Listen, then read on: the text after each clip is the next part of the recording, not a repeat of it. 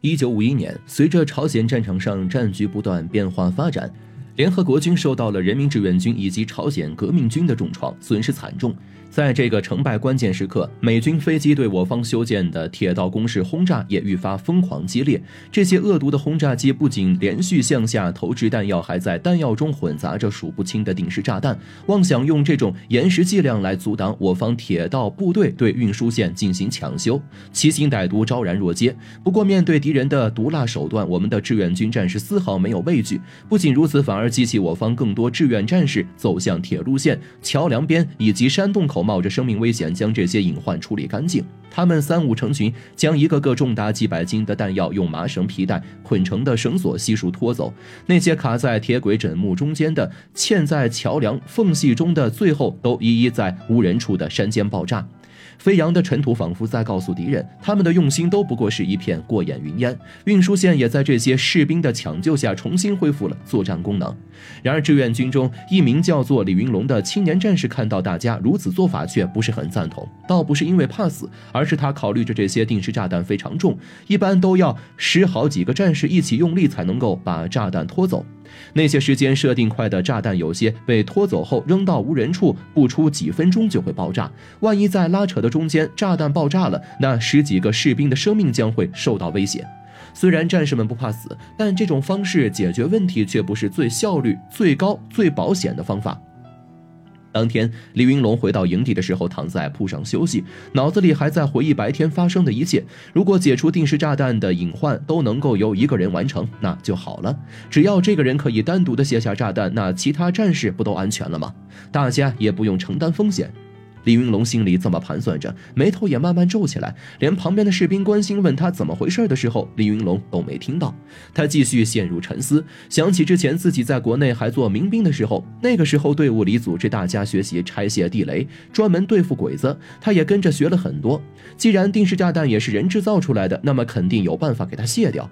就这样，李云龙在心里暗下决定，明天一早就要去拿个真的试一试。有了主意后，李云龙这才安然的睡去。果然不出所料，美军的飞机又来上班了，还是和往常一样，像下雨似的往铁道工事和桥面上投掷大批炸弹，其中仍旧有一些是定时炸弹。好巧不巧，有一枚定时炸弹恰好就落在了路基之上。李云龙看到这枚天上掉下来的练手工具，高兴得不得了。一旁的战士还有些奇怪，怎么别人看到敌机轰炸都是满脸愁，他李云龙看见则是手舞足蹈呢？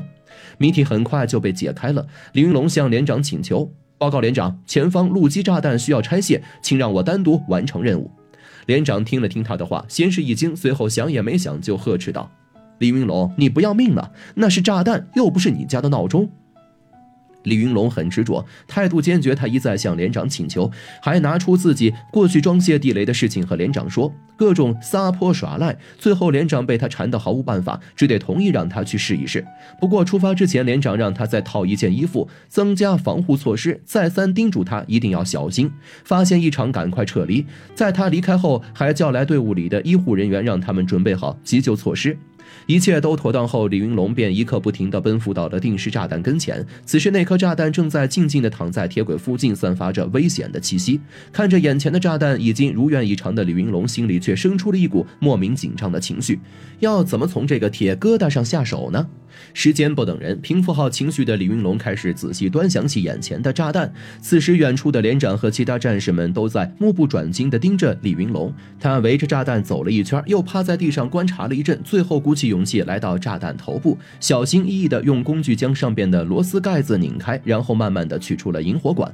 这边连长和众人大气也不敢喘，生怕自己有什么动作会惊到李云龙。虽然隔着那么远，根本不会有影响，但大伙还是一动都不动，时间就像是静止了一样。终于，他们看到李云龙起身，转头开心地朝众人招手。这时，所有人才如释重负般的舒了一口气，大伙乌泱泱地跑到李云龙的身边，围着他欢呼雀跃。连长握住李云龙的手，激动地说：“你真是好样的，战士们都会以你为榜样的。”从来没有专业的人来教李云龙该怎么拆卸定时炸弹，但凭借过去装卸地雷的经验以及李云龙自身的聪明才智，他掌握了拆卸定时炸弹的诀窍。第一颗拆卸成功之后，李云龙再接再厉，一口气连着又写了八枚。打这以后，上级也知道了他的这项特长，于是就将清除定时炸弹的工作交给了他。这天下午，敌军的轰炸机刚刚飞走，李云龙就带着韩道龙钻进了升腾而起的硝烟中前去检查，立刻发现运输线上冒出了一块巨石，不偏不倚地压在了铁轨上。大石头应该是刚才敌机轰炸时从山上掉落的。二人合计了一下，两个人根本抬不动巨石。李云龙就叫韩道龙返回连里报告情况，自己则继续向前检查清障。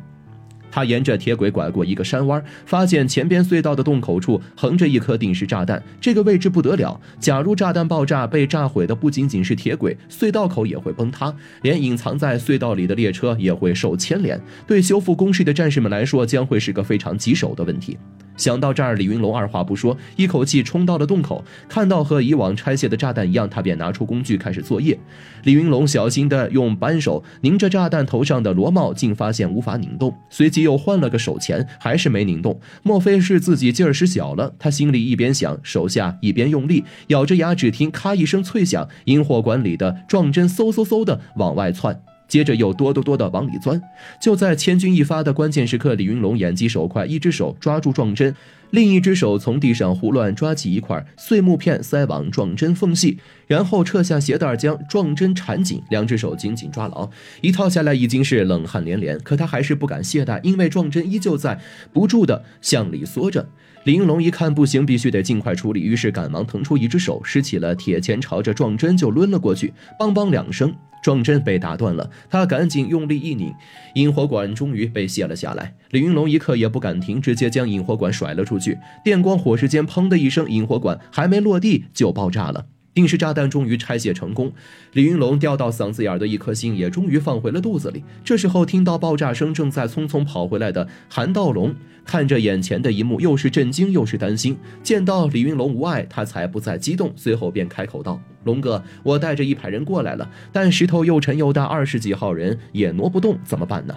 李云龙听后脱口而出：“搬不动，那咱们就用敌人的炸弹把它炸飞。”说完，还指了指地上的这颗炸弹，说干就干。韩道龙招呼来战士们，众人系出麻绳，将定时炸弹绑起来，然后喊着“一二一二”，一起用力将炸弹拖到了巨石的旁边。随后，李云龙在炸弹边点了一把火，就安排大家赶紧远远散开。随着轰隆一声巨响，大石头被炸开了花。不等烟雾散尽，战士们纷纷跑回落石处一看，只剩下几块碎片和一个黑漆漆的印子。就这样，李云龙和战士们利用定时炸弹崩走了巨石，铁路也被抢。修工事的战士修好，一列列满载粮食和物资列车终于可以继续行驶在运输线上了。仅仅两个月的时间里，李云龙前前后后拆卸的定时炸弹足有三十五枚，经历了至少三十五次生死线作业，掏出了三千多公斤的炸药。不仅如此，他还培训了不少像他一样的拆弹能手，保障了我方运输线的安全。战争结束后，李云龙凭借在朝鲜战场上的英勇无畏，获得了朝鲜民主主义人民共和国一级战士荣誉勋章以及一级国旗勋章。在如今看来，许多人一定觉得拆卸炸弹并不算什么难事。很多影视作品也让人们近距离地看到了拆弹工作，大多防护完善，作业安全。但是在过去的战场上，拆弹士兵如李云龙、支流都是赤手空拳的上场的。他们没有盾牌，没有面具，全靠一只腿半跪着顶着炸弹，徒手进行拆卸。这些炸弹从高空坠落，很有可能在内部已经出现损坏。面对随时都有可能爆炸的危险，需要怀揣着巨大勇气和忘我无畏的精神。但这些我们的人民志愿军做到了。今天在和平世界中乘凉的我们，享受的是前人冒着生命危险栽下的树。朝鲜战场上的胜利为我们带来的无忧无虑，让我们感谢每一位伟大的拆弹战士。感谢每一位志愿军人。